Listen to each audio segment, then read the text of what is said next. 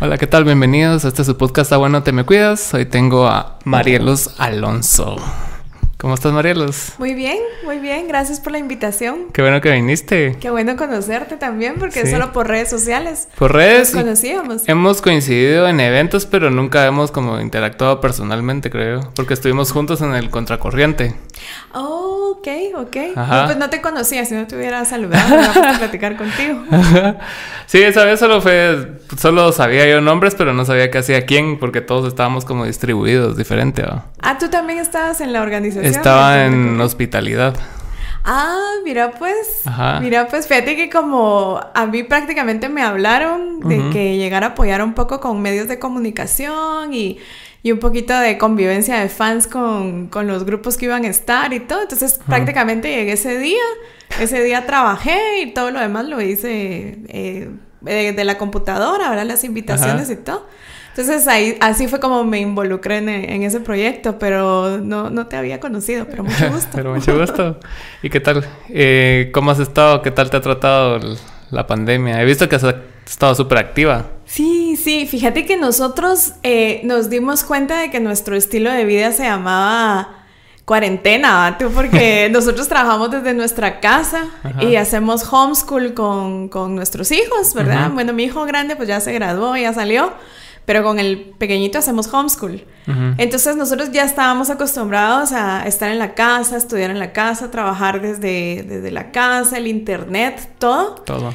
Entonces cuando todo el mundo estaba en, en este nervio de que estamos encerrados y todo el mundo estaba volviendo loco, nosotros estábamos trabajando de lo más normal y aprovechamos como esa locura de que todo el mundo no sabía qué hacer y nosotros aprovechamos para para hacer negocios, para vender y todo, porque ya sabíamos cómo hacerlo. Ah, claro. ¿Y en qué momento empezaron con, con específicamente el negocio de la música? Fíjate que ay, nosotros empezamos hace más o menos como unos 11 años. Y fue porque eh, Eric, mi esposo, tenía un estudio de grabación, que por cierto está aquí, detrás de cámaras. Fíjate que él eh, empezó con que, bueno, cuando nosotros nos, no, bueno, vamos a ir un poco más atrás. Cuando nosotros nos conocimos con Eric, pues yo estaba trabajando en algo totalmente diferente a la música. Yo estaba involucrada más en, en cuestiones de mercadeo, trabajaba en una transnacional, era gerente de ventas en esa empresa. Pues. Entonces era un mundo totalmente diferente. Y Eric, pues él me decía, mira, es que yo no me voy a dedicar a otra cosa que no sea música.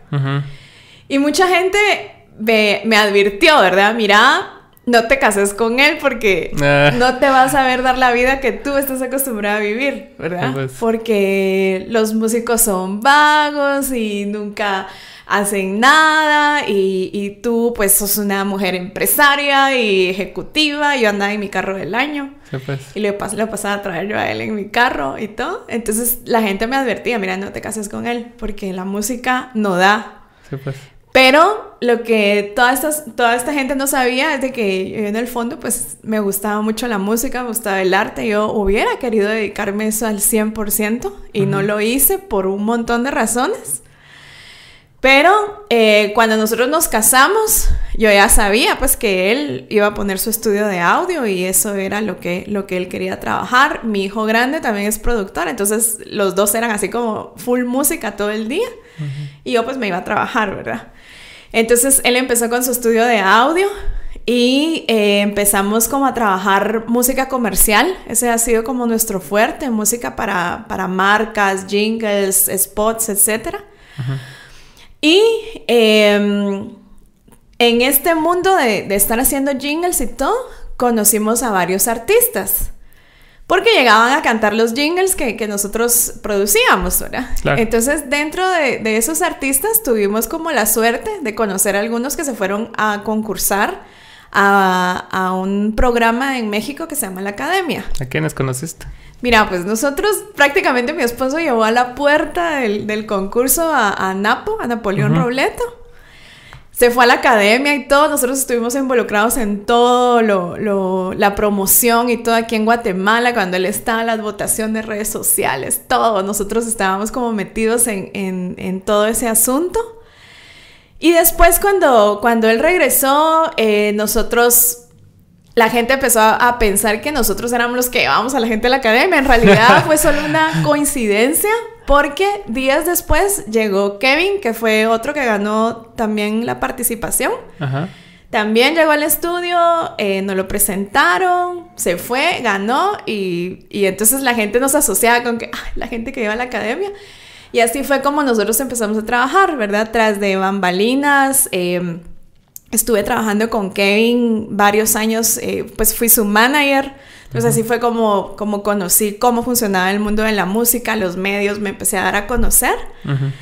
Y mientras trabajábamos con Kevin, eh, surgió la idea de subamos la música a plataformas, pero es que en ese entonces no existía. ¿Qué año fue ese?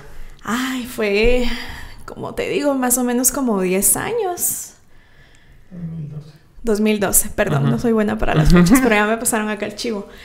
Y eh, teníamos muchos, muchos seguidores en Estados Unidos. Entonces la gente en Estados Unidos decía, miren, pero yo queremos comprar la música de Kevin. Entonces nos metimos a investigar y averiguamos cómo se subía la música, pero es que en ese entonces no había nada de información. Entonces solo estaba SoundCloud y cosas así. Sí, sí. Y nosotros lo que queríamos era vender, pues porque, porque era un ingreso, ¿verdad? Entonces aprendimos cómo hacerlo por medio de, de TuneCore, que en ese entonces era así, ah, la es TuneCore y mira que esta aplicación. Subimos la música, acá en Guatemala ni siquiera existía Spotify, dicen, nada, no existía nada. Y empezamos a, subir las canciones de Kevin y la gente la empezó a comprar en iTunes. Entonces aparecíamos como en el chart de primer lugar de venta en iTunes, pero es que no había nadie más. pero nosotros poníamos, nos ganamos el primer lugar de venta en iTunes de Guatemala y tal. Entonces, más artistas, miren cómo le hicieron. Y así fue como em, empezó prácticamente Danta Music y la distribución de música. Porque alguien nos dijo cómo lo hicieron, nosotros le decíamos, mira, nosotros te lo hacemos. Y cuando sentimos ya fue un negocio para nosotros el, hecho de, ayudar a los artistas y asesorarlos a subir su música. Sí, claro, lograste extrapolar como la, experiencia que traías de la transnacional y la, y la moviste a los artistas, ¿no? Sí, sí, y eso fue eh, ya cuando prácticamente empecé a trabajar de lleno en, en esto. Fue uno porque me gustaba, me gustaba mucho y fue un cambio como muy radical porque imagínate, ¿verdad? Toda la gente, pues, ¿qué vas a hacer? Y cómo, y cómo le vas a hacer, no, vas a perder una gran oportunidad eh, trabajando en, teniendo un sueldo fijo y, todo eso. Yo viajaba mucho por, lo, por lo de mi trabajo, viajaba mucho, pero no era feliz. Entonces ahí fue donde yo dije, todo el tiempo, ¿no? Sí, fíjate que estaba, aparte que tenía muchas responsabilidades, eh, viajaba mucho, entonces casi no me estaba en mi casa y todo era trabajo, trabajo, trabajo. Eh, los días que estaba en mi casa estaba pensando en cuestiones que tenía que resolver en la oficina y llegó un día que estaba en un hotel, no se me va a olvidar y ese día me puse a llorar porque dije, es que no es, lo, no es lo que yo quiero. O sea, sí, estoy recibiendo un cheque que era muy bonito en ese tiempo. Nos habíamos metido nosotros a comprar una casa y entonces era la responsabilidad también de hacer todos esos pagos. Pero yo dije, es que no es lo que yo quiero. O sea, estoy trabajando para tener dinero, para mantener bien a mi familia, pero no tengo familia porque nunca los veo porque nunca estoy con ellos y, y en ese momento dije, no, esto, esto no lo quiero y, y, me recuerdo que en ese momento pues yo dije, esto ya no quiero que sea para mí, yo ya no quiero estar aquí, pero me quiero llevar mi tiempo, ¿verdad? Entonces no, no es que voy a dejar, voy a empezar a trabajar mal, pero yo ya no quiero vivir así. Entonces no sé, ¿verdad? ¿Cómo va a pasar? Pero me quiero ir de, aquí, me quiero ir con mi dinero, de mi tiempo, sí, porque tenía varios años trabajando ahí. Eso fue viernes. El lunes, por situaciones así que, que, todavía no me logro explicar y la gente que está alrededor tampoco me, se logra explicar, el lunes me despidieron.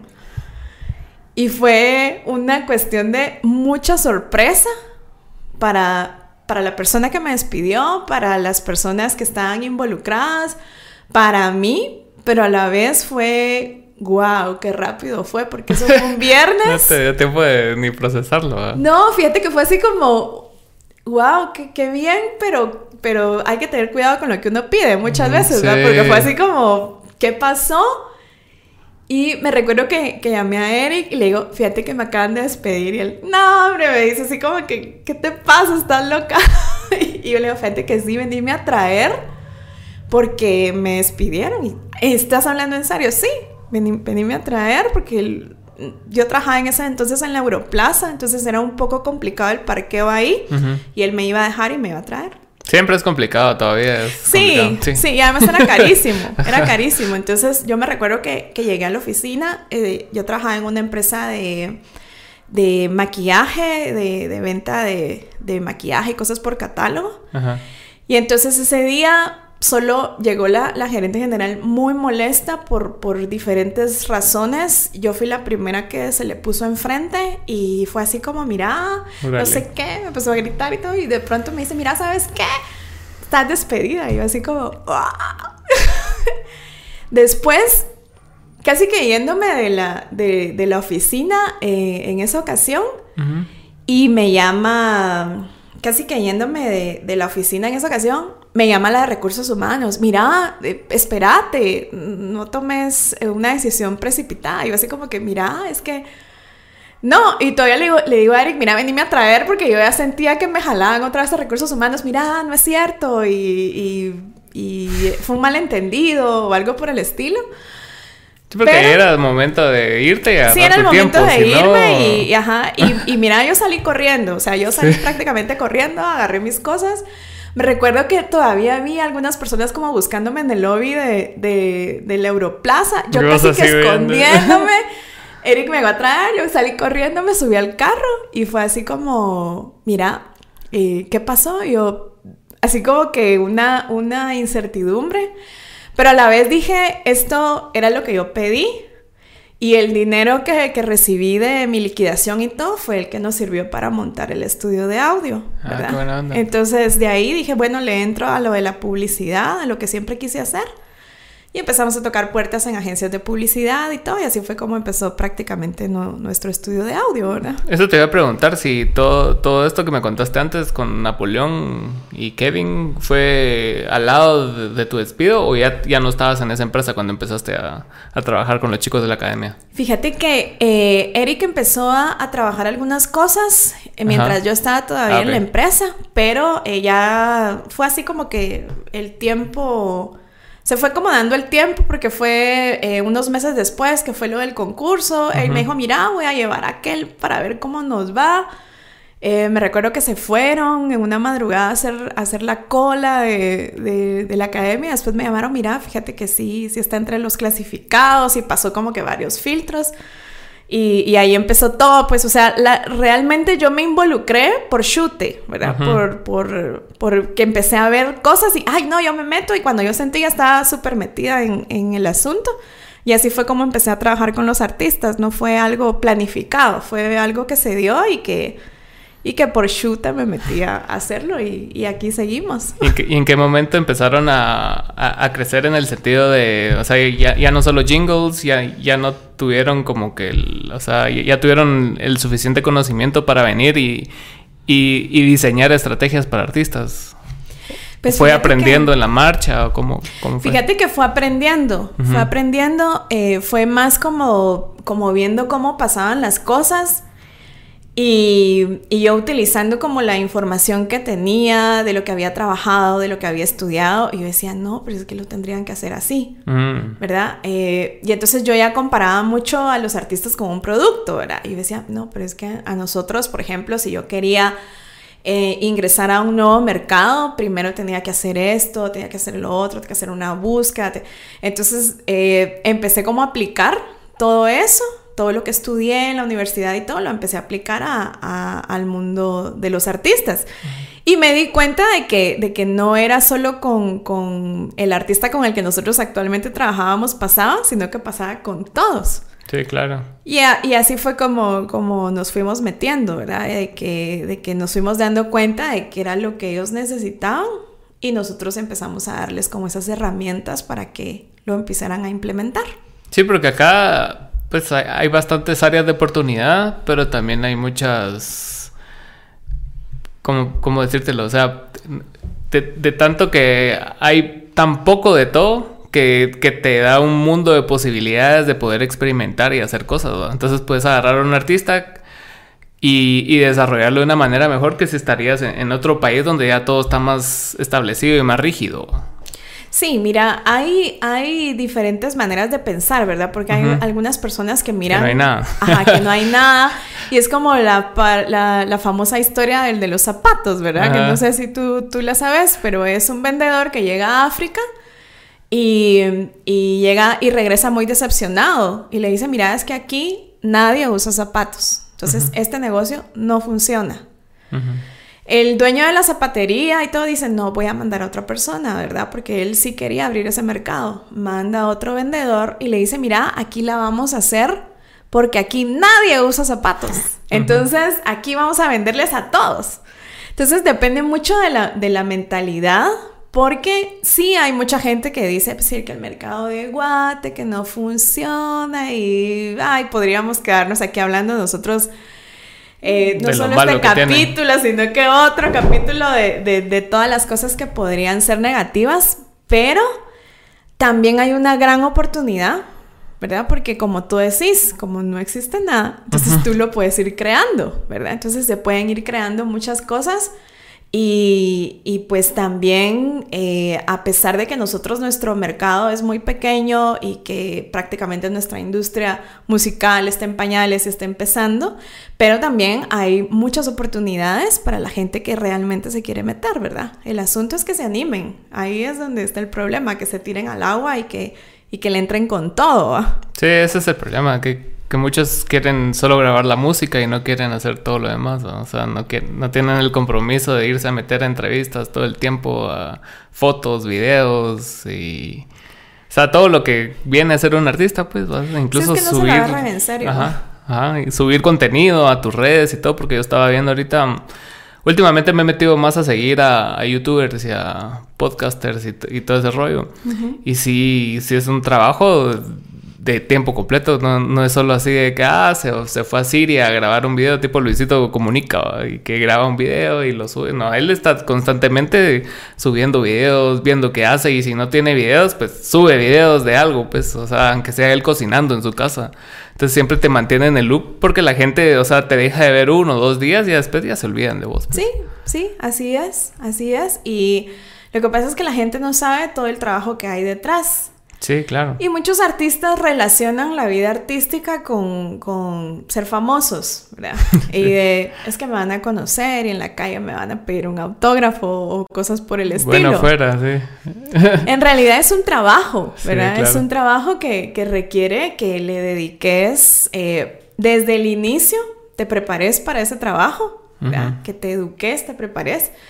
Y que también tengas disciplina para hacerlo, pues que le dediques el tiempo que, que, sea necesario a este trabajo para que realmente te dé frutos. Y ahí es donde, donde a veces existe el, el problema, pues que uh -huh. los artistas muchos lo toman como un hobby y quieren tener eh, resultados de una superestrella. ¿verdad? Quieren que los descubran. Ajá, que los uh -huh. descubran. Eso ya no va a existir porque... Uh -huh.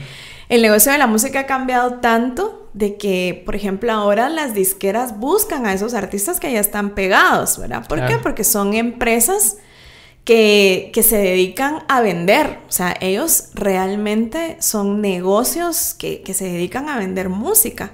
Claro. Entonces ellos ya no están en el papel de te voy a descubrir, te voy a lanzar y, voy a invertir, y a ver, dinero. voy a invertir dinero en ti, sino que ellos se van a la segura, ¿verdad? Claro. Bueno, este está pegando, a este le está yendo bien, entonces es un buen negocio para nosotros, firmémoslo. Claro.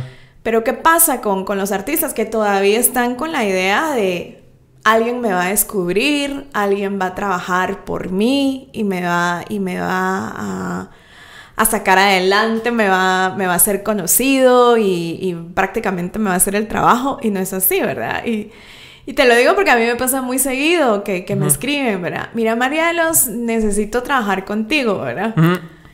Ok, contame, ¿va? Es que mira, necesito a alguien que, que prácticamente me haga todo, ¿va? Sí, que pues. me haga el mercadeo, que prácticamente que hasta quieren que les grabe, ¿va? Y yo así uh -huh. como, mira, eso tienes que hacer tú, ¿verdad? Yo te enseño cómo hacerlo Pero es un trabajo que tú tienes que hacer. Y ahí es donde la mayoría se quedan, ¿va? Sí, porque mucha gente podría venir y utilizar sus servicios y aprender de ellos y ya quedarse ellos solos con esa estructura. O sea, no, no, no tanto depender de un, de un tercero, sino que poder vos asimilar todas las estrategias y todo toda la información que ustedes están dando, porque ustedes siempre están educando a la gente. ¿va?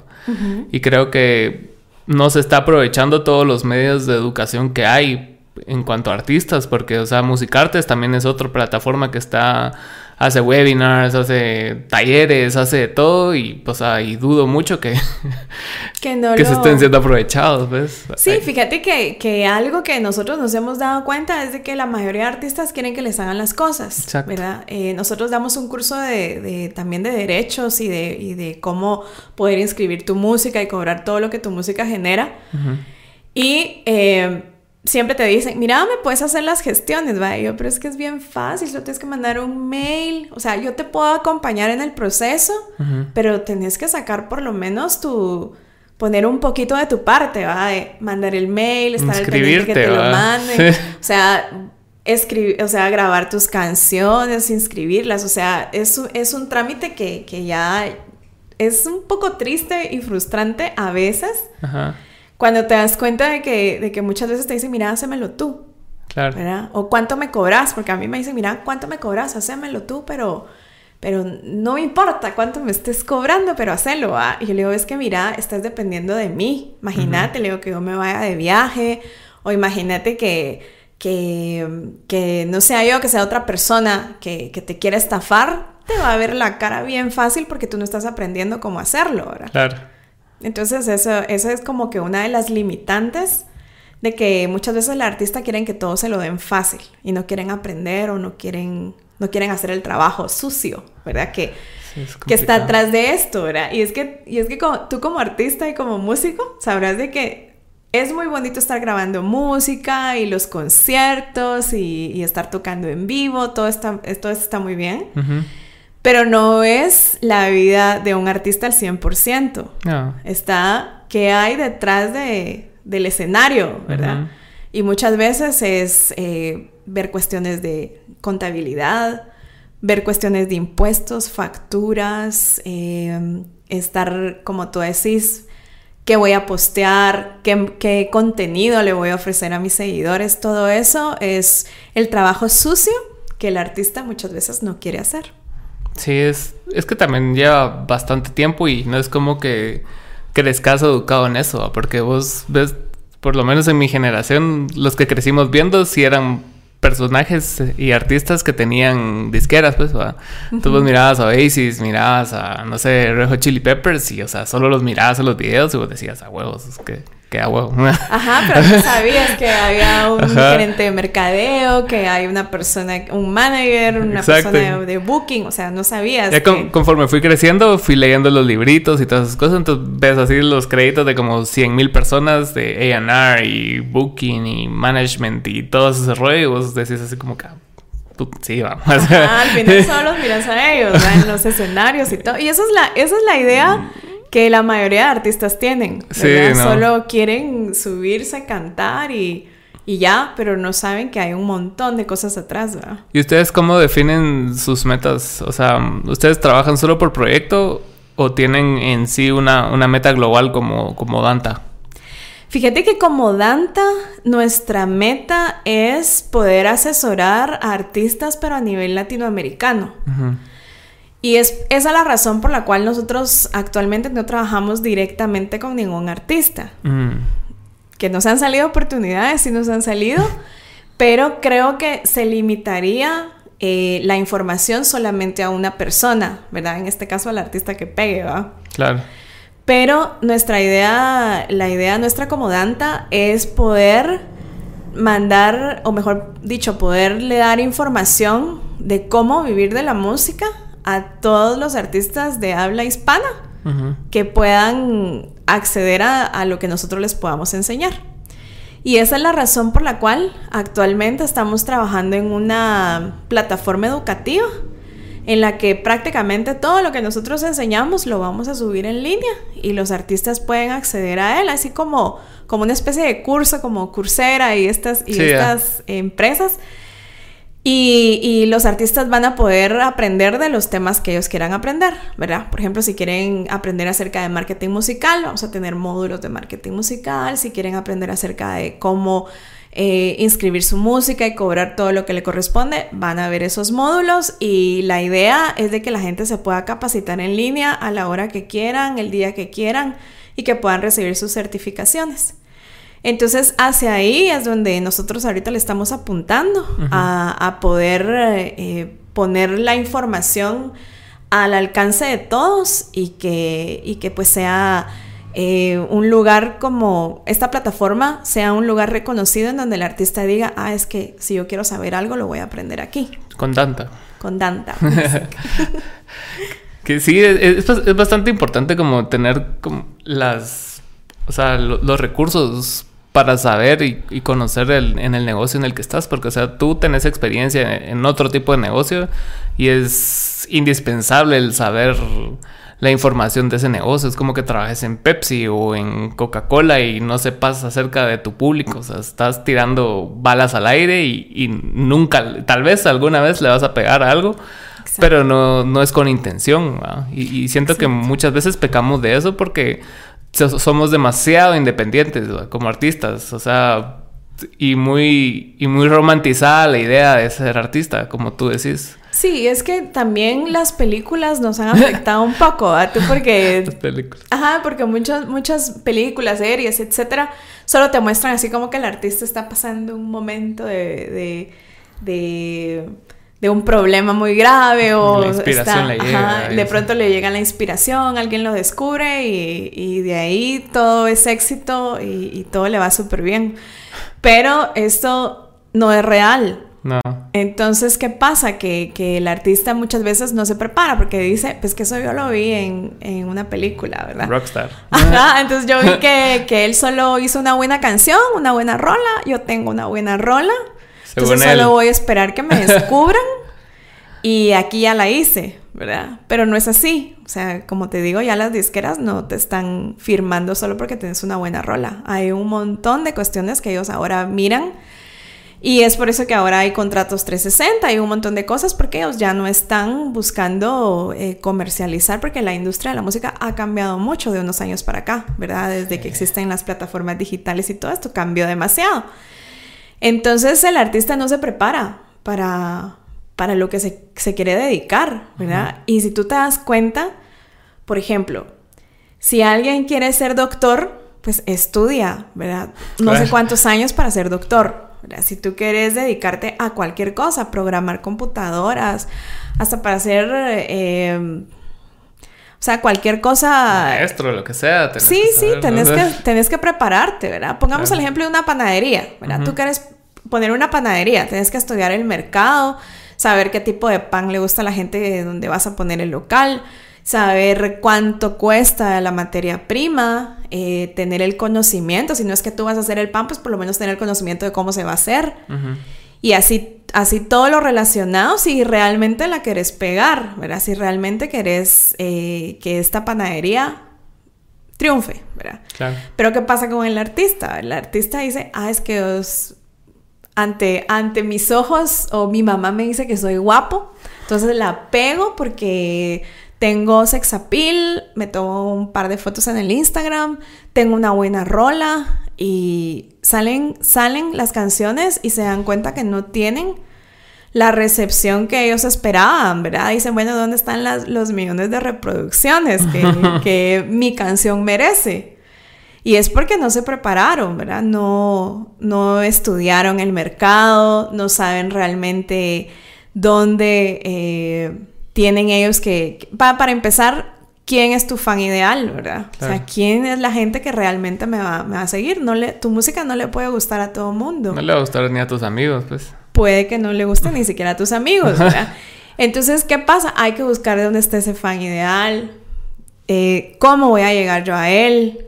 Y prepararse. Creo que esa es la, esa es la clave de, los artistas, ¿verdad? El poderse preparar y poder buscar esos temas que, a veces son engorrosos y que no nos gustan, que tienen que ver muchas veces con leyes, con conta, con, con mercadeo, que, que a los artistas les rehuyen a esos temas, pero ya cuando están en el agua se dan cuenta que les hicieron falta aprenderlos para realmente pegarla, ¿va? Sí, y, en ese caso ponete de, de que tú decís de que vienen los artistas y empiezan o sea, como vos, suponete, tenés 15, 16, 17 años, estás empezando en la música y empezás a ensayar con tus cuates y todo, ¿cómo puedes tener esa visión a esa edad? O sea, ¿me entendés? O sea, ¿cómo puedes saber cuál va a ser tu público objetivo? O sea, o a través, o todo se, todo tiene que ser empírico, ¿no? O sea, prácticamente. hay, muchas cosas de prueba y error.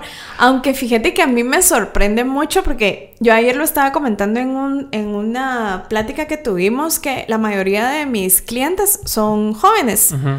Tengo clientes desde 14 años que hacen una música que de verdad te quedas con la boca abierta. Dices, puche, que este chavito, ¿dónde lo aprendió? Muchos me dicen, mira, es que yo estuve viendo cosas en YouTube. Sí, claro. Porque son digitales, ¿verdad? O sea, es, es, gente que, que o sea, es, son músicos que ya traen una visión digital, pues ya no dicen, voy a ir al colegio, que me enseñen a tocar este instrumento, sino que dicen, bueno, busquemos tutoriales en YouTube. De hecho, se empezó Bad Bunny, ¿no? O sea, en su casa, experimentando, subía sus rolas a SoundCloud y se fue. Y muchos, y muchos, ¿sabes que, que han aprendido así a usar eh, programas de, de grabación, eh, programas de audio, de grabación de audio. Eh, muchos han aprendido así a tocar instrumentos y todo. Entonces, para mí que todo está en YouTube. O sea, igual puedes aprender muchas cosas ahí, aunque esté muy descentralizada la información. Pero estamos en la era en la que la información está a la mano de todos, ¿verdad? Entonces, solo hay que saber cómo escoger qué es, qué es la información que tú le vas a meter a tu mente, ¿verdad? Y en este caso, como te digo, es, estos jóvenes pues ya traen una visión un poco más digital. Y también eh, algo que en Guatemala en especial no pasaba era que no habían carreras de, de música. Sí, no Si tú, bueno, no sé cuántos años tendrás tú, pero yo en, mi, en mis épocas, no, o sea, decir voy a ser músico era una locura porque te asociaban con que eras una persona vaga, que no tenías futuro, que, que ibas a vivir, te, te imaginaban una guitarra, no sé, tocando en una camioneta o en un parque, porque no había una industria, no había una escuela, no había nadie que, que la pegara, ¿verdad? Claro llega Ricardo Arjona y a todos, todos para acá, entonces ya, ya tienen otra idea, ¿verdad? De, cómo alguien sí puede hacerle en la música que en Guatemala, pero hay mucha gente que, que, realmente viven de la música y viven muy bien, ¿verdad? Para decirte, marimbas orquestas, pues que Eric tuvo la oportunidad de, de ir a una gira eh, con uno de estos grupos a Estados Unidos y no te imaginas, o sea, esta gente sí es rockstar, pues. Y, te das cuenta que, que, pues son personas que viven de la música, ¿verdad? Que, que tal vez no es como uno se los imagina, pero ellos realmente viven de la música. Y eh, era eh, inimaginable en nuestros tiempos eh, dedicarte 100% a eso, pero ahora hay carreras universitarias en las que te enseñan cómo producir, cómo ser artista. actualmente tengo entendido que hay siete carreras universitarias aquí en Guatemala, donde estos jóvenes que dicen, mira, quiero ser músico o me quiero dedicar a la música, están teniendo opciones para, para estudiar. Y hasta donde yo tengo entendido, estas carreras universitarias pues sí les están brindando a estos alumnos un, panorama más amplio en el que les dicen, miren, no es solo música, también es esto, esto, esto, ¿verdad? Entonces, creo que, hasta, hasta cierto punto eh, las nuevas generaciones ya traen una mentalidad totalmente diferente. Sí, es, es, bastante importante como cambiar el chip de eso de que te van a descubrir porque, o sea, Puede ser que sí, o sea, tampoco vamos a matar los sueños, ¿verdad? Pero, pero es muy improbable porque mira el caso ahorita de Olivia Rodrigo, que en dos días se hizo enorme, pues, o sea, sí, sí sucede, pero, o sea, son muchos factores los que le ayudaron a ella, o sea, era grande en TikTok, Taylor Swift le dio el push, o sea, no son cosas así como que le pasan a cualquiera tampoco. Sí, pero imagínate, o sea, el año pasado, decime quién hablaba de TikTok. Sí. O sea, el año pasado nadie hablaba de TikTok, pues eh, muchos, muchos de los artistas al que, mira, no querés explorar en TikTok. Ah, yo no, yo sí no le entro porque es ir a hacer el ridículo a TikTok. Y luego te das cuenta de, casos de, artistas que fueron descubiertos en TikTok. Sí, hay y como, y como te comenté, las disqueras son un negocio, entonces ellos dicen, ah, este chavo está pegando, tiene un montón de seguidores, entonces firmémoslo. Pero algo tenés tú que hacer como artista para llamar la atención. Que es bien importante agarrar las plataformas cuando están empezando, ¿va? porque casi la mayoría de gente que se hace famosa en esas plataformas son los que las agarraron al principito. ¿va? Sí, sí, y que, y que encontraron una estrategia para para llamar la atención, ¿verdad? Porque hay, hay artistas mexicanos, eh, hay, por ejemplo, hay un chavo en Colombia que me gusta mucho también su contenido y él lo que hizo fue subirse a los covers de otros artistas y él hacía un par de líneas y hacía como intervenciones dentro de, dentro de las mismas canciones y se hizo famosa a millones de seguidores, ¿verdad? pero fue el crear, el crear el contenido y el aprovechar esas plataformas, ¿verdad? Cuando, cuando algunas personas están protestando y están diciendo, es que eso no sirve, eh, hay mucho miedo a, lo nuevo. Sí, siempre.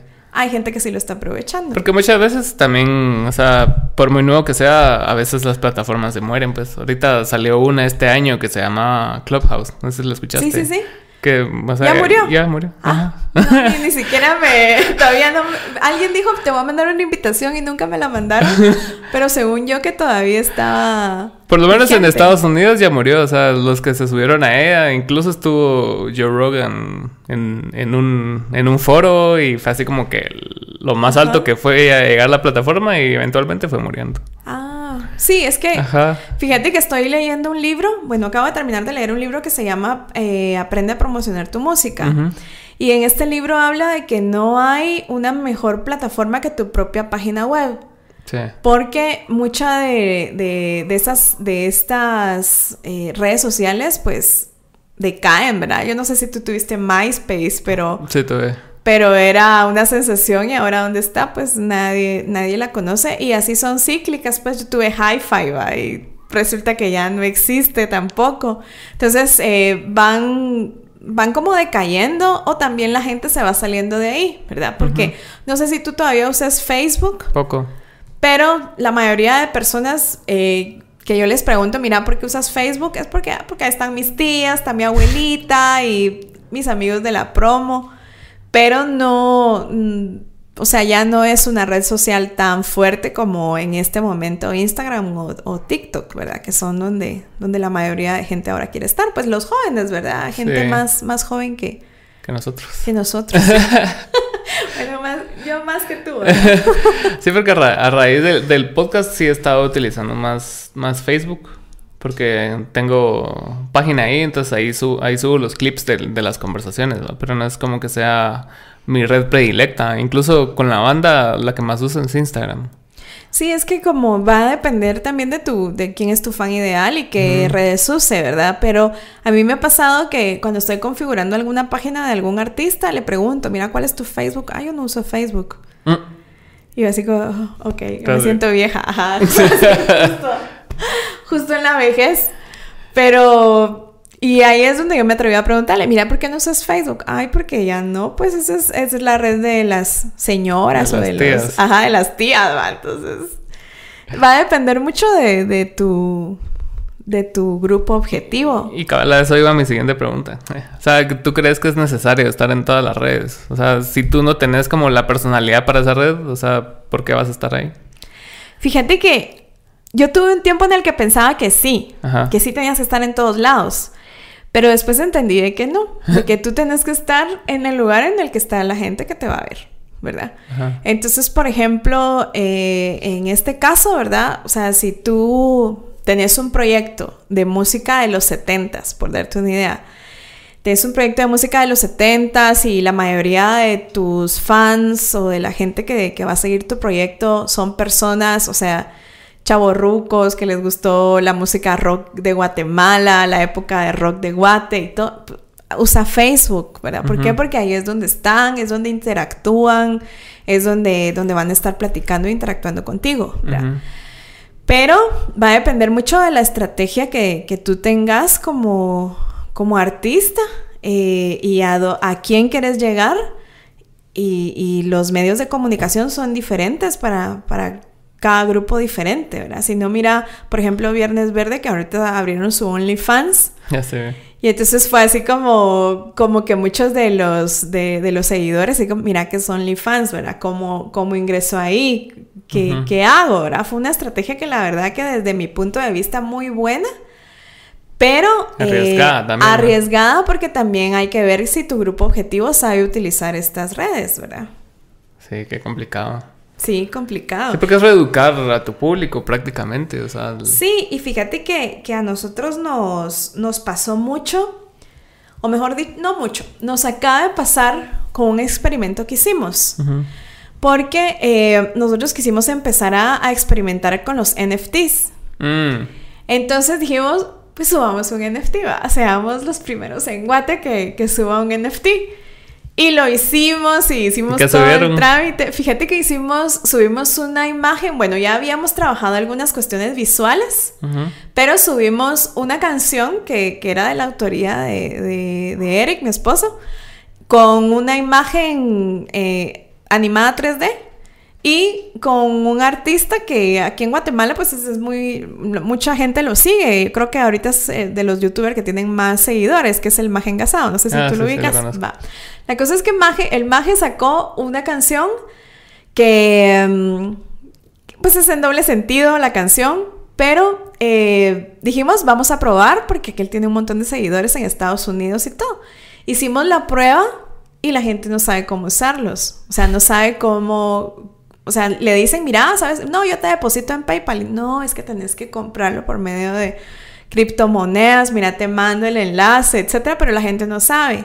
Sí, no. Entonces es como parte de que hay que conocer pues quién es tu, quién es, quién es la gente que te está siguiendo, eh, cuáles son las redes que utilizan y no solamente qué grado de escolaridad tengan, sino que también qué tan ah, están como socializados con la tecnología. ¿Qué tanta exposición tienen hacia, afuera, hacia afuera? Sí, Porque sí. yo siento que a pesar de que el, el internet unió muchas cosas, como que aquí no termina de entrar de la manera que debe entrar. O sea, no, no, no lo vemos de algo tan global, porque yo lo, yo lo he visto así tanto en la música, ahora con los podcasts, con los youtubers, es de que, o sea, siempre estamos atrás.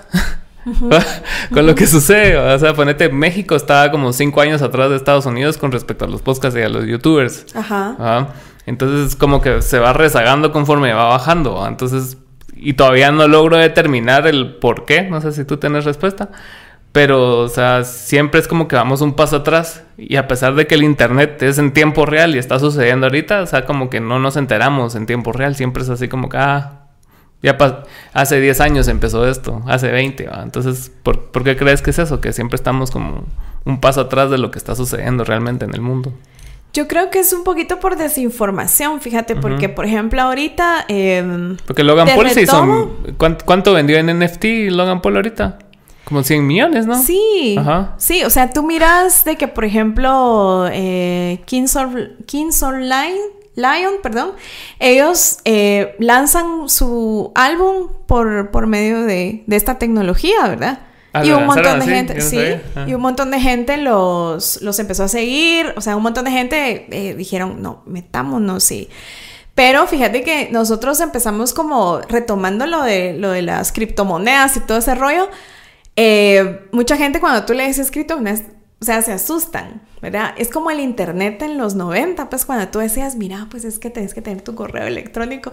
La gente decía, pero ¿cómo? O sea, ¿cómo es lo del correo electrónico? ¿Cómo le explicas ¿Cómo a es lo alguien del blockchain, internet? Ajá, Ajá. ¿cómo es lo del internet? Y ahora, esta, eh, para to- todos sabemos que es internet, pues cómo funciona, No, tal vez no lo sabemos, pero sí sabemos que es necesario para podernos conectar, ¿verdad? Exacto. Entonces, pero en los 90, ¿cómo lo explicabas? Sí, no. O sea, ¿cómo le explicabas a la gente? Mire, pues es que... ¿Y, y dónde está el internet? No, pues es que está en el aire, ¿va? O sea, ¿cómo le explicas, va? ¿Cómo le explicas? Lo mismo pasa con, con, con, con todo lo de las criptomonedas, la blockchain, los NFTs. O sea, la gente dice, pero ¿cómo? O sea, ¿cómo funciona? ¿Cómo es posible que yo voy a comprar algo y no lo voy a tener físico? Ajá. Ajá. Y eso, y eso fue como lo primero que, que yo le dije, en este caso a Eric, porque a, aquel sí es como bien tecnológico, o sea, a aquel sí le gusta así estar metido así como que, mira, salió esto, salió lo otro y se mete a, a como a explorar. Y cuando me dijo de los NFTs, le dije, ay, eso no va a funcionar. Le dije, ¿y sabes por qué? Porque, porque ¿quién va a querer tener algo así? No, le dije, eso no, no va a funcionar porque no, tú quieres tener algo pegado, no sé, en tu pared o algo así, porque me decía, mira, es que están vendiendo arte. yo, ajá, pero ¿en dónde lo puedes ver? Es que lo tenés digital. Y yo, no, pero entonces, ¿qué? O sea, le dices a tu amigo, mira, esto es mi, esto es lo que acabo de comprar, eso lo enseñaste desde su celular. O sea, ¿cómo, cómo es que lo vas a... ¿Cómo es la veracidad Lo vas a hacer físico, ajá. Entonces, eso no va a pegar, le dije, cuando me dijo, mira, van a empezar a vender arte por NFTs, ¿va? Yo dije, esto no va a pegar, a mí no, no me parece, me parece como real. Cuando hicieron la primera venta, entonces me dice, mira, lograron vender esto a, a estos precios, ¿va? Y decía, no, la gente está loca, ya no saben ni dónde usar su dinero, mm. ni cómo gastarse el dinero. Pero es lo mismo, pues, de cuando alguien te decía, mira, te vas a poder conectar eh, con otros países por medio de un teléfono. O sea, en ese, en ese entonces, pues, ni los frijolitos creo que existían, pues. Que sean unos bloques, ¿eh? Entonces, ¿cómo, ¿cómo le explicabas a alguien? Mira, es que esto va a ser posible. Tu teléfono puede tomar fotos. Ajá, y, vas a poder trabajar. De cuenta. Vas a poder trabajar desde tu teléfono y te vas a conectar eh, con la otra persona y la vas a poder ver por medio de una cámara. ¿Y cómo? Por el internet. ¿Y cómo? Porque está en el aire el internet. O sea, era una locura. Era cuestión de fe. ¿eh? Y lo mismo, y lo mismo pasa con, esto, pues, que, que es que es, bien complicado de, explicar también, porque no es tan fácil. No es así como digas, o sea, dos más dos son cuatro y le quedó claro a todo el mundo, sino que tenés que explicar como que bastantes términos, como para que la gente empiece a familiarizarse y seguir consumiendo eso para para que lo tengas bien controlado. Porque yo sí he visto como podcast acerca de eso y he visto otros videos y todavía no, no, no, no, he invertido en eso, pero sí, sí es algo que me interesa bastante. Pues fíjate que yo te diría que, que esa es la razón por la cual a veces uno se queda rezagado, ¿verdad? Porque uno dice, bueno, vamos a ver si pega allá. Ajá. Y entonces lo vamos a empezar a hacer acá. Claro. Pero imagínate las personas la vez pasada me hicieron una pregunta que no tenía nada que ver con eso, pero dijeron, mira, ¿qué harías tú si regresaras 10 años atrás, verdad? O si pudieras hablarle a la Marielos de hace 10 años, ¿qué le dirías? y entonces todo el mundo esperaba que yo, que yo dijera así como, mira, no, que se vuelva, no tengas que se vuelva influencer. no tengas miedo de lo que va a venir o una frase motivacional. Yo le, digo, yo le diría, mira, compra bitcoins, ¿verdad? Ah, compra bitcoins después me lo vas a agradecer. O sea, si hubiera tenido solo un minuto, si tuviera solo un minuto para hablarle, así como volver al futuro, a que le da la almanaque, yo le diría, mira, compra bitcoins, va. Y después me lo vas a agradecer, no te puedo hablar más, pero solo hazlo, va. Y me diría, ¿por qué? Porque, porque imagínate eh, la gente que empezó a comprar. un dólar costaba, ¿no? Algo así o menos. Costaba un dólar, imagínate. No sé si costó menos de eso, pero. pero imagínate, eh, aquí en Guatemala, yo sé de, gente que compró cuando estaba ese precio, ¿verdad? Imagínate, imagínate cuánto tienen ahorita. Sí.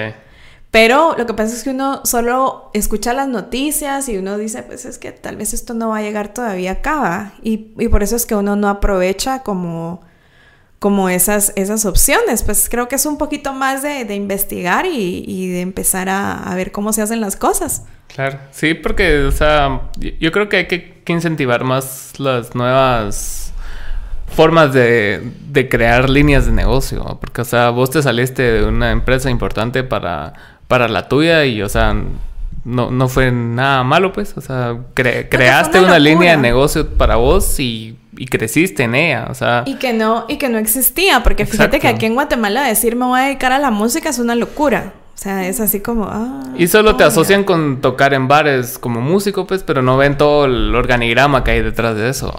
Sí, o, decir, mira, de verdad, o sea, a mí me preguntan, ¿va? Porque yo les digo, ah, es que trabajo con artistas o algo, y mira, de verdad, se gana de eso, De verdad, y, y, qué haces, va? Y piensan que solo, ay, andar uno de gira y todo, mucha, mucha alegría. Sí. O en los conciertos y mira, me tenés entradas, ¿va? Lo que te preguntan, mira, me conseguís entradas, ¿va? Pero no saben que, esto pues, es un negocio, Es un negocio y, claro que puedes vivir de esto y puedes vivir bien, pero es que hay que saber cómo hacerlo. ¿Y cómo ves el, negocio de la música aquí en Guatemala? O sea, en la, en la percepción general, ¿en cuánto tiempo vos proyectas que ya, que ya vaya a ser más industria, que esté todo más sistematizado, ya, ya que todo funcione como debe funcionar? ¿Cuánto, cuánto le falta para ti? Fíjate que esa es una pregunta es una pregunta difícil, pero es que alguien tenía que empezar a hacer algo, porque esa era como una de las cosas que yo al principio me preguntaba, ¿verdad? ¿Cuándo va a existir esto? ¿Cuándo vamos a poder hacer esto? Pero eh, en mi caso, eh, en el caso de, nosotros como Danta, fue, es que nadie lo está haciendo, pues hagámoslo, ¿verdad? Hagámoslo. Es que eh, los artistas no se están educando, pues eduquémoslos, ¿verdad? Es que no están, no están cobrando esto, pues entonces enseñémosles cómo cobrar.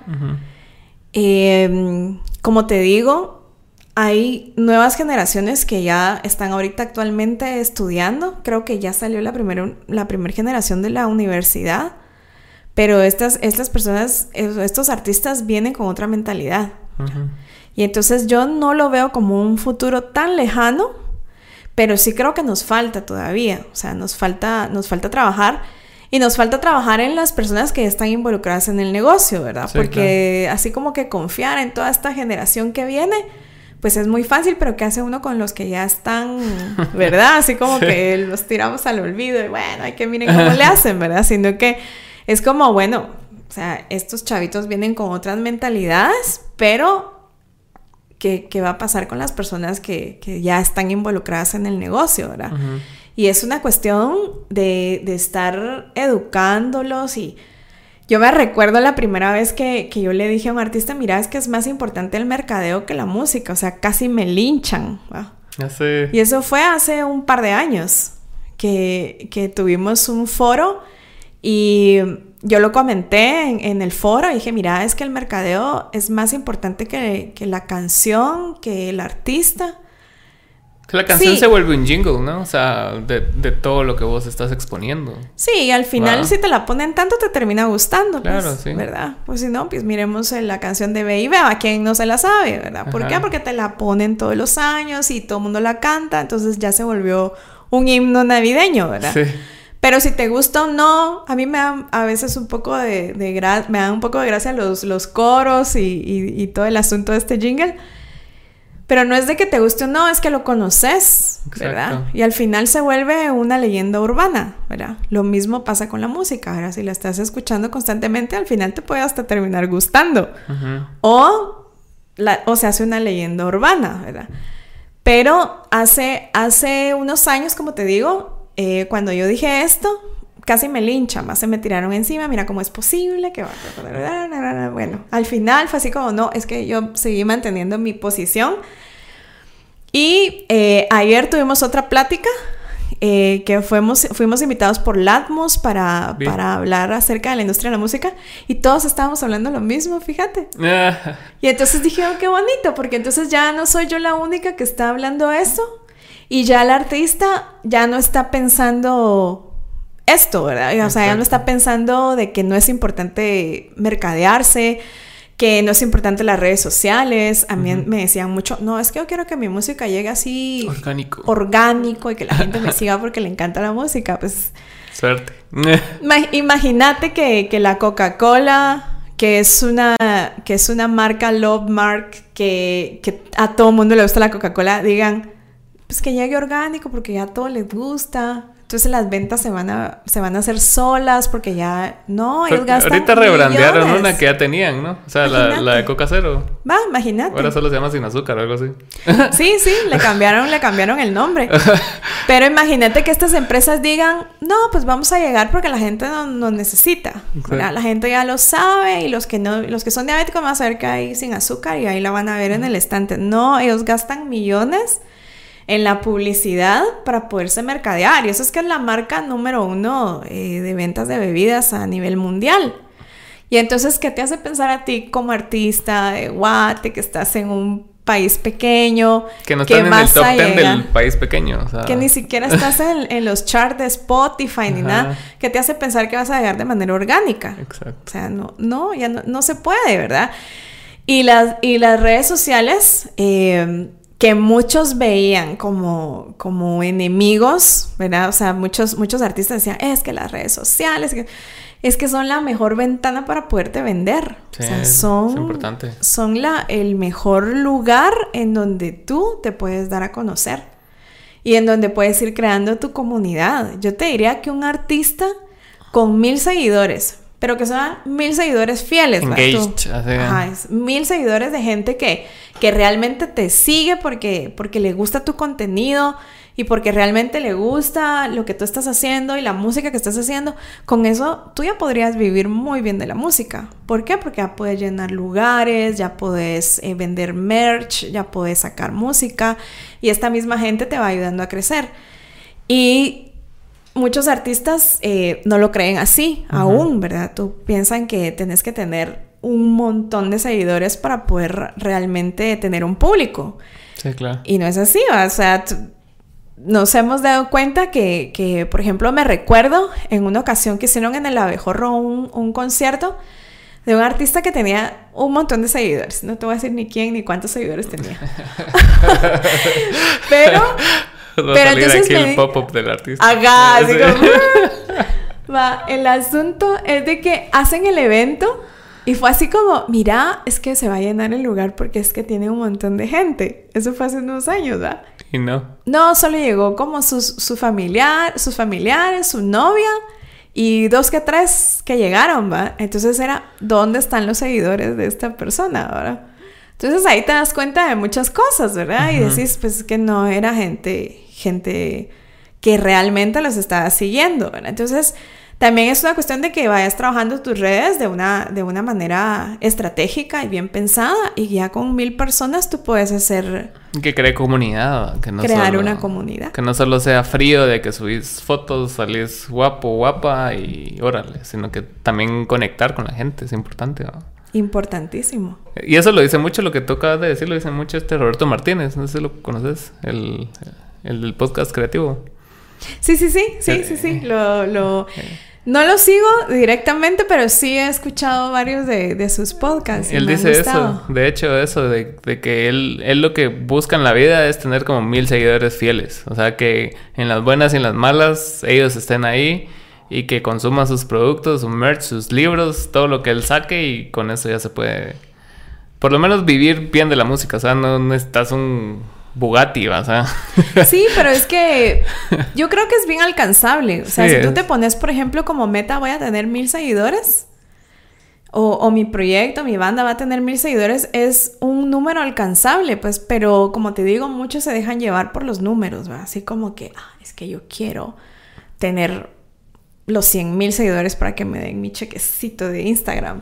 Eh, se ve bien bonito, pues. Se ve lindo, pero ¿de qué te sirve si haces un evento y no llega la gente? Sí, eso sí es cierto. O sea, si tú sacas una canción y, tú miras que, que sacan una canción y no llegan ni a los mil plays, entonces tú decís, ah, algo está pasando aquí mal, ¿verdad? O sea, no hay una coherencia entre una u otra, o sea, ¿a qué te, a qué te dedicas, ¿verdad? Si sos músico, pues entonces tú tu rollo debería ser hacer música y que la música se venda y, que la gente te reconozca por eso, ¿verdad? Claro.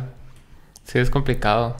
Pero no, es, tan difícil como parece. O sea, solo es de estar así bien mentalizado en el trabajo que tenés que hacer y, bien definidas las estrategias. Sí, hacia, hacia dónde querés, hacia dónde querés llegar. Fíjate que yo empecé el año pasado con, mi Instagram y dije, quiero lograr tener un Instagram donde haya solo gente que, que, esté interesada en la música y en los temas que yo pongo. Y eh, es una comunidad que ha ido creciendo poco a poco, porque no te voy a decir, tengo un montón de seguidores, soy influencer. Tienes bastantes, ¿no? Como 2000, ¿no? Tengo 2600 más o menos. Bastante.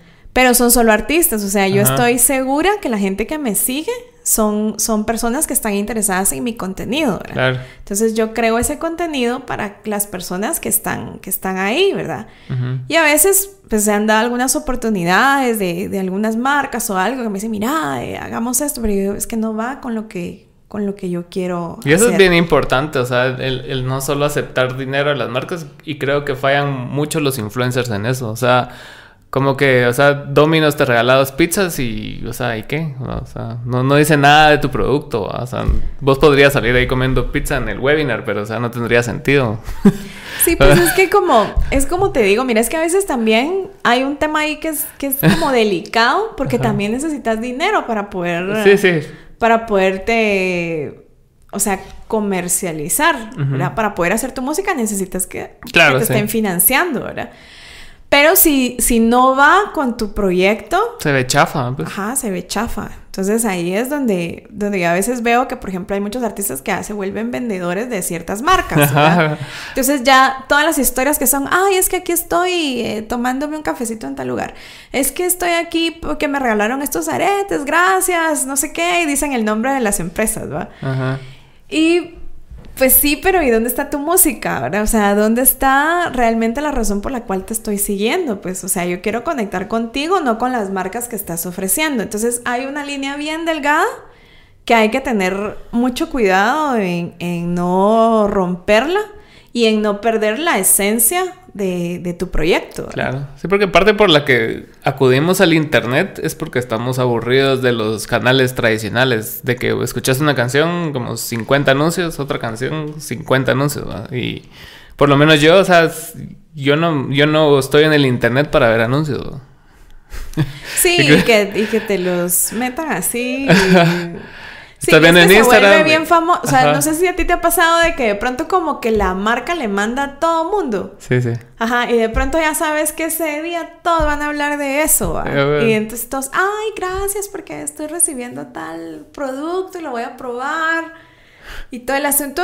Y como te digo, está bien, pero tampoco, o sea, tenés que ver si realmente va acorde a, a tu proyecto. O sea, si, si realmente va con con lo que tú quieres transmitir en, en tus redes. O sea, tampoco te estoy diciendo que no lo hagas, porque como te digo, sí lo necesitas.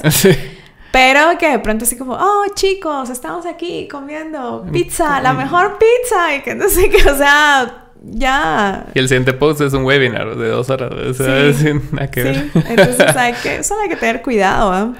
Sí. Pero muchas gracias por haber venido. No sé si tenés algún mensaje de optimismo más. No, gracias a ti por, por invitarme. De verdad que gusto conocerte y poder haber, platicado aquí contigo. Y pues gracias, ¿verdad? Gracias por, por la invitación y pues me queda decirles de que, de que nos sigan en redes sociales como Danta Music y ahí van a estar viendo información todos los días, por, eh, información de valor. Muchas gracias. Para ustedes. Y gracias por ver. Bye. Gracias por vernos.